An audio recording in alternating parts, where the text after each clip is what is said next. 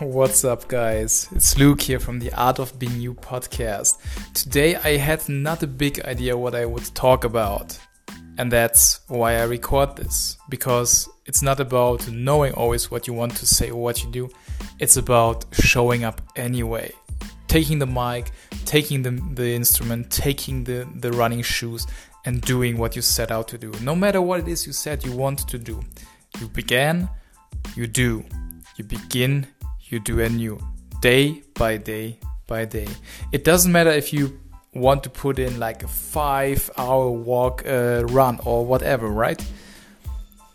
For most of us, it's not very, very realistic to take an eight hour block of time for something we want to do is depending if we do have the time right but more, many of us don't have the time to take like eight hours of any everything of our life and then just practice on the instrument if we are not a full-time musician or uh, to to to to write every day for five hours on our book right if we're not a full-time writer so what matters is that you show up anyway and put in whatever you can put in. If it's 10 minutes, it's 10 minutes. It's amazing. You showed up and did 10 minutes.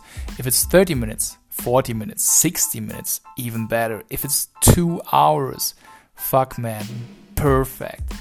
But please, please, please, don't let the number that is your perfect that you say it needs to be this number of hours that you finally put in the work don't let that perfect stop you from showing up.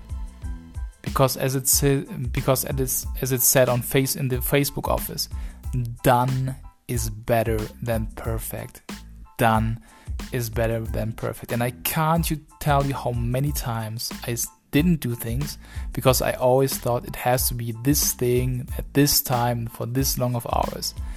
And as you can imagine, for most of us, when we say later, these things either happened much later and then we said i wish i would have started earlier or they happened never to this day. So please start doing things today and show up every day. No matter if it's one minute five minutes ten minutes what matters is that you showed up. Because it's not only that you showed up and did something it's also you also show yourself that your word is bond that what you do what you committed to matters to you. The project matters to you and you show up every day anyway. It doesn't matter how, how many times you show up, you show you show yourself that your word is bond and that builds the trust in, within yourself. It builds the ability to show up and it builds also your abilities to uh, perform the skills because you practice every day. And that's why I encourage you to show up anyway today. Remember, done is better than perfect. And now go out there and do something. Have a great day.